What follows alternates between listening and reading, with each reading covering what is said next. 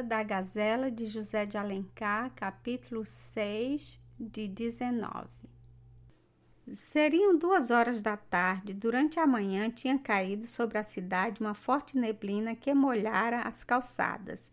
Leopoldo dirigia-se à casa pela Rua dos Ourives. Naturalmente vinha pensando na desconhecida que não vira desde a noite do teatro. Sua paixão era intensa e ardente mas vivia de si mesma, nutria-se da própria seiva, esperava com a plena confiança do seu amor. A pequena distância do canto da rua do ouvidor, viu ele de repente a moça que passava na companhia de outras pessoas. Amélia voltara o rosto. Seu olhar cruzou rapidamente com o olhar do mancebo. Ela estremeceu com o acostumado calafrio e acelerou o passo. Vendo-a sumir-se encoberta pela esquina, o mancebo também se apressou para acompanhá-la, mas chegou tarde. A moça e as pessoas que iam em sua companhia acabavam de entrar em um carro, na elegante Vitória que já conhecemos. Leopoldo apenas vira um pé que, na precipitação de subir, levantara demais a saia. Sem consequência do que fazia, precipitou-se para a portinhola do carro. O lacaio que se fechava nesse momento embargou-lhe o passo. Quando o carro partiu na direção de São Francisco de Paula, Amélia inclinou-se e lançou de esguelha um olhar vivo para a esquina. Leopoldo ficara na calçada imóvel e estático de surpresa. O pé que os seus olhos descobriram era uma enormidade, um monstro, um aleijão, ao tamanho descomunal para uma senhora juntava a disformidade, pesado, chato, sem arqueação e perfil. Parecia mais uma base, uma prancha, um tronco do que um pé humano e, sobretudo, o pé de uma moça. Os traços especiais da beleza de Amélia não tinham deixado na memória de Leopoldo a mínima impressão da primeira vez que a vira, apesar de contemplá-la demoradamente. Entretanto, o defeito não lhe escapou, embora passasse de relance diante de seus olhos. Parece uma singularidade, mas não é. Ninguém conta as pétalas da flor que a admira Ninguém repara na forma especial de cada uma das partes de que se compõe um todo gracioso. Porém, a menor mácula se destaca imediatamente. É por isso que certos homens, não podendo distinguir-se entre gente sisuda e honesta, fazem-se nódoas da sociedade, tornam-se vícios e torpezas. Assim adquirem a celebridade que não obteriam como sua virtude ambígua e seu mesquinho talento. O Castro, que não admirara a matiz da rosa, notou a mácula e desgostou-se dela. Ele sentiu-se com forças para amar o feio e o desgracioso, mas não o disforme, o horrível. Essa aberração da figura humana, embora em um ponto só, lhe parecia o sintoma, senão o efeito de uma monstruosidade moral. Triste, acabrunhado por pensamentos acerbos, o moço continuou seu caminho pela Rua dos Ourives em direção à casa. Mal havia andado alguns passos, arrependeu-se, não queria levar à sua habitação esse primeiro transbordamento de um dissabor tão profundo. Era melhor deixá-lo escoar-se antes de recolher a solidão habitual. Se tivesse alguma coisa a fazer, qualquer ocupação bem aborrecida e maçante que lhe servisse de antídoto do desgosto íntimo. Escogitou. Havia ali perto, na rua 7 de setembro, uma pequena loja de sapateiro, ou antes uma tenda, porque além do balcão via-se apenas uma tosca vidraça contendo a obra de três oficiais que ali trabalhavam. A loja pertencia a um mestre fluminense que trabalhava por algum tempo na casa do Guilherme do Campaz e se iniciara, portanto, em todos os segredos da arte. Ninguém a exercia com mais habilidade, esmero e entusiasmo do que ele. Sua obra, quando queria, não tinha que invejar o produto das melhores fábricas de Paris, se não o exercia na elegância e delicadeza. A razão cardeal de toda a superioridade humana é sem dúvida a vontade, o poder nascer do querer. Sempre que o homem aplique a veemência, a perseverante energia de sua alma a um fim, ele vencerá os obstáculos e, se não atingir o alvo, fará pelo menos coisas admiráveis.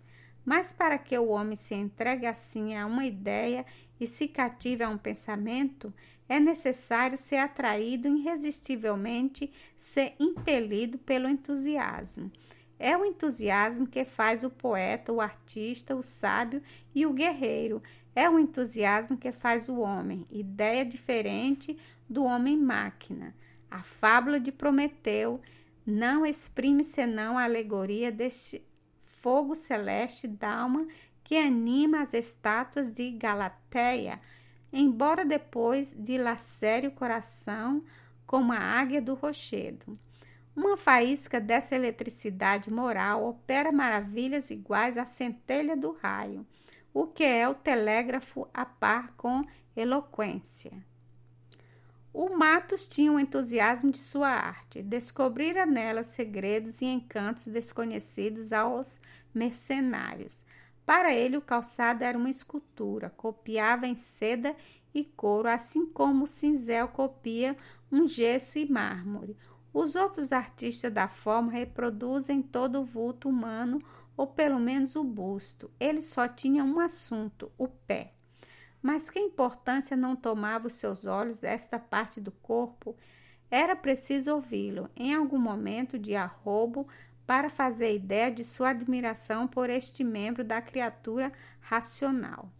Depois de trabalhar muitos anos em casas francesas, o mestre fluminense resolveu estabelecer-se por sua conta. Alugou uma pequena loja de duas portas onde trabalhava com dois oficiais. A necessidade de ganhar o pão obrigava a tornar-se mercenário, fazendo obra de carregação para vender barato. Mas no meio dessa tarefa ingrata, tinha ele suas delícias de artista. Meia dúzia de fregueses conhecedores da habilitação do sapateiro preferiram seu calçado ao melhor de Paris e o pagavam generosamente. Essas raras encomendas, o Matos as executava com enlevo. Revia-se uma obra verdadeiro primor. Leopoldo não era um freguês da última classe. Ele não conhecia a voluposidade de um calçado macio, antes luva do que sapato. Seu pé não era um infante gatê, um Benjamin acostumado a essas delícias. Desde a infância o habituara a uma vida rude e austera entre sorra, rija e o bezerro, além de que seus haveres não chegavam para tais prodigialidades. O moço pertencia à classe dos fregueses da obra de carregação e preferia a loja do Matos pela modicidade do preço e boa qualidade do cabedal como do trabalho.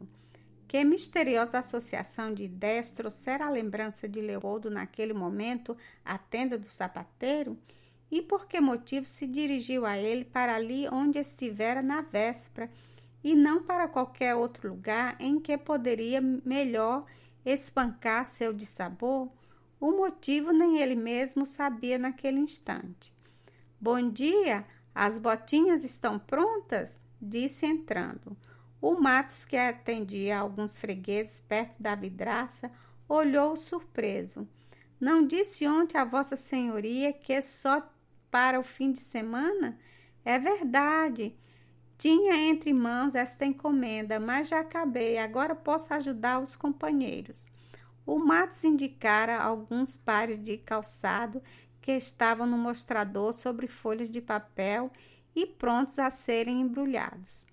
Leopoldo, chegando-se para o balcão, principiou a examinar a obra acabada com a distraída curiosidade de quem deseja desperdiçar alguns momentos para escapar a um aborrecimento ou para apressar um prazer.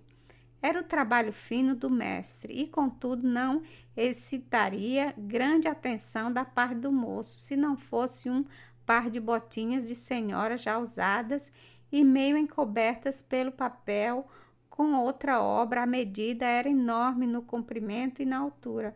Por isso, como pelo feitio, devia excitar-se-lhe reparo.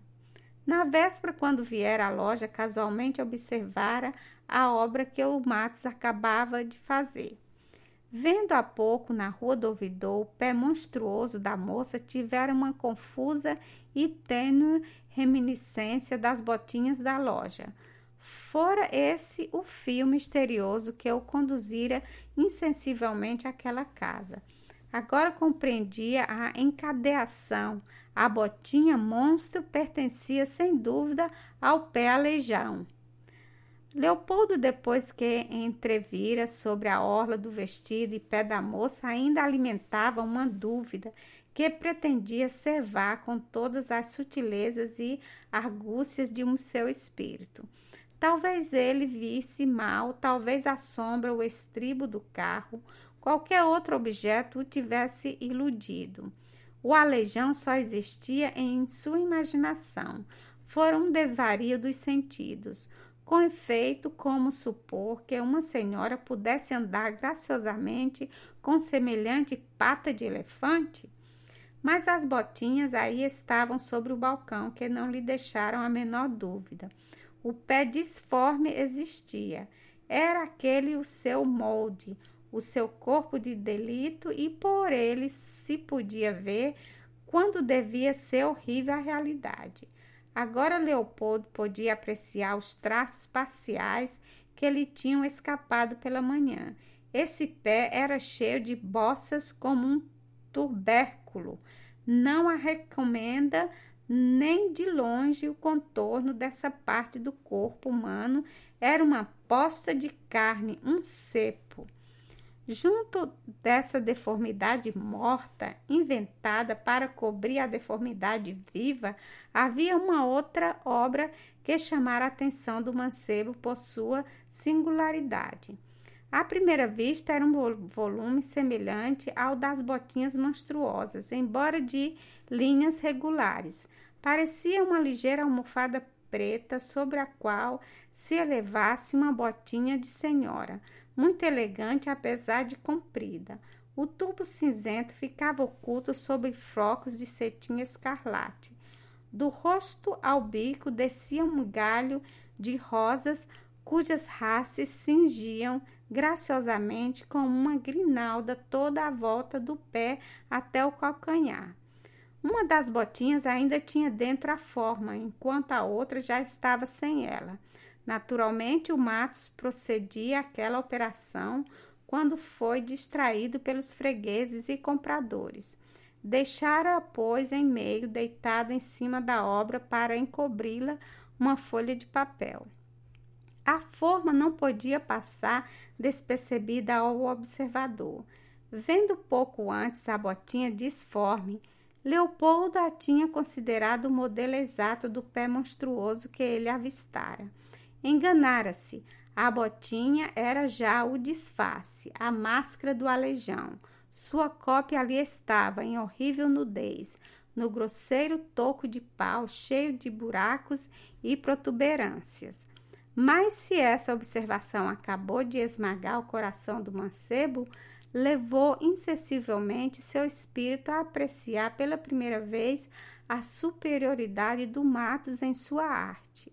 Ali estava a imagem do aleijão, o calçado que outros sapateiros lhe fariam para cobrir a monstruosidade, sem a dissimular. Entretanto, o mestre fluminense conseguira, por um esforço feliz, desvanecer a deformidade sobre a aparência de uma botinha elegante. A almofada sobre que parecia descansar a botinha era um solado alto, porém oco, onde as carnes moles do pé monstruoso, comprimidas pela botinha superior, podiam abrigar-se. Os focos de cetim e as grinaldas de rosas enchiam as covas e desvaneciam as protuberâncias ósseas com muita delicadeza, sem avolumar o tamanho do contorno. Na sola negra se debruxava em proporção à botinha superior, a ava palmilha com seus contornos harmoniosos, de modo que, quando olhando-se andar a pessoa, não se percebia facilmente o tamanho do calçado. Acabaram Matos de aviar os fregueses e, chegando-se para o balcão, incomodou-se com ver o moço a observar a obra. Ia talvez interrompê-lo rispidamente, quando percebeu em seu rosto uma expressão viva de ardente admiração. O artista ficou lisonjeado com esse elogio tão eloquente em sua mudez, e a contrariedade sucedeu à satisfação do amor próprio. Foi Leopoldo que, percebendo junto a si o sapateiro parado, afastou-se do balcão, receando ter sido indiscreto. Ia sair quando entrou na loja um lacaio de libre azul com vivos de escarlate branco. O mancebo reconheceu pelas feições. Era o mesmo que o impedira de chegar à portinhola do carro na rua do ouvidor. Ah! exclamou Matos, avistando o criado. Está quase pronto, não posso esperar, explicou o lacaio, com a insolência do refeio de casa rica. É só embrulhar. Leopoldo disfarçava, fingindo olhar o calçado exposto na vidraça, viu de esguilha o sapateiro tirar a forma de uma outra botinha, bater o ponto e dar o último polimento à sua obra. Feito o que arranjou, o embrulhou. Está bem amarrado? perguntou o lacaio. Olhe que da outra vez já se perdeu uma botinha por sua causa, e eu é que levei a culpa. Não tenha susto dessa vez, está bem seguro, respondeu Matos. Foi-se o lacaio, e o Leopoldo, com semblante carregado de tristeza, despediu-se arrependido de ter ido à loja. Que saudades tinha da sua dúvida. A dúvida, pensava ele, é ainda um raio de esperança.